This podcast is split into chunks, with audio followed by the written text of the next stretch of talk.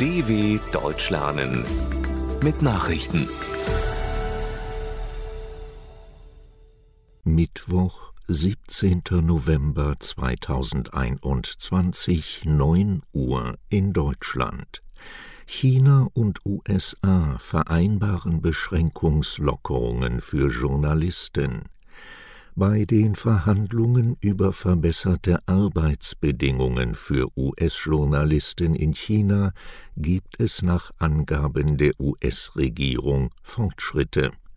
Einem Sprecher des Außenministeriums in Washington zufolge sagte die Regierung in Peking die Ausstellung von Visa für eine Gruppe von US-Reportern zu, sofern diese gemäß aller geltenden Gesetze und Regularien berechtigt seien.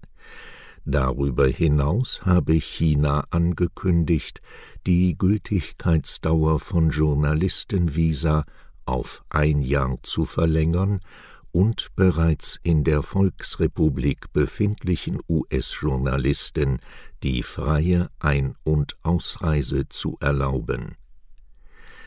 Sorge vor Zahlungsunfähigkeit von US-Regierung US-Finanzministerin Janet Yellen hat vor einer Zahlungsunfähigkeit der US-Regierung ab dem 15. Dezember gewarnt. In einem Brief an die Vorsitzende des Repräsentantenhauses Nancy Pelosi rief Yellen zu einer Anhebung oder Aussetzung der Schuldenobergrenze auf, um die Kreditwürdigkeit des Landes sicherzustellen. Bereits im Oktober hatte den USA ein Zahlungsausfall gedroht, den der Kongress mit einer Anhebung der Schuldenobergrenze um 480 Milliarden Dollar zunächst abwendete. USA lassen Ortega nicht mehr ins Land. Nach der umstrittenen Wiederwahl von Nicaraguas Staatschef Daniel Ortega haben die USA ein Einreiseverbot gegen den Präsidenten und seine Minister verhängt. Von der Einreisesperre ist auch Ortegas Ehefrau Rosario Murillo betroffen. Sie ist die Vizepräsidentin des mittelamerikanischen Landes. Ortega hatte in den Monaten vor der Wahl fast 40 Oppositionspolitiker inhaftieren lassen, unter ihnen sieben mögliche Anwärter auf das Präsidentenamt. Die Wahl wurde international scharf kritisiert. Heftige Gefechte zwischen Armenien und Aserbaidschan an der Grenze zwischen Armenien und Aserbaidschan ist es zu den schwersten Gefechten seit dem 44-Tage-Krieg im vergangenen Jahr gekommen. Beide Staaten warfen sich den Einsatz von Artillerie und Handfeuerwaffen vor. Zur Zahl der Opfer auf armenischer Seite gibt es unterschiedliche Angaben. Das Verteidigungsministerium in Eriwan bestätigte zunächst einen toten Soldaten, andere Quellen sprechen von bis zu 15. Die aserbaidschanische Armee meldete zunächst keine Todesfälle in ihren Reihen. Hauptkonfliktpunkt zwischen beiden Ländern ist die Kontrolle über die Kaukasusregion Bergkarabach.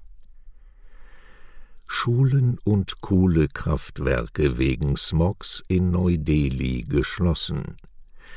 Angesichts der dichten Smogwolke, die seit der vergangenen Woche über Neu-Delhi hängt, bleiben die Schulen in der indischen Hauptstadt bis auf weiteres geschlossen. Das kündigte die Kommission für die Regulierung der Luftqualität in der Hauptstadtregion an. Die Bürger wurden aufgefordert, im Homeoffice zu arbeiten. Zudem gilt ein Einfahrverbot für Lastwagen mit nicht notwendigen Gütern.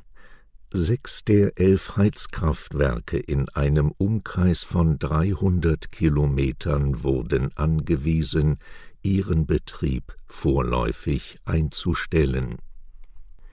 UN in Sorge wegen steigender Opiumproduktion in Afghanistan die Opiumproduktion in Afghanistan und die Preise für den Heroinrohstoff sind nach Angaben der Vereinten Nationen gestiegen. In der Erntesaison, die im Juli endete, wurden 6800 Tonnen eingebracht, acht Prozent mehr als im Vorjahreszeitraum, berichtet das UN-Büro für Drogen- und Verbrechensbekämpfung in Wien. Afghanisches Opium dominiert den illegalen Weltmarkt. Die islamistischen Taliban, die im August die Macht in Afghanistan übernommen hatten, gelten als Profiteure des Drogengeschäfts. Spahn plädiert für rasche Boosterimpfung. Bundesgesundheitsminister Jens Spahn empfiehlt den Ärzten in Deutschland, allen Erwachsenen schon vor Ablauf der Sechsmonatsfrist eine Covid-Auffrischungsimpfung zu geben der gemäß Zulassung vorgesehene Abstand von einem halben Jahr müsse natürlich nicht tagesgenau eingehalten werden, erklärte Spahn. Aufgrund vieler Impfdurchbrüche war zuletzt der Druck gewachsen, trotz der Empfehlungen der Ständigen Impfkommission schon deutlich vor Ablauf von sechs Monaten grünes Licht für Boosterimpfungen zu geben. Soweit die Meldungen von Mittwoch, dem 17.11.2021.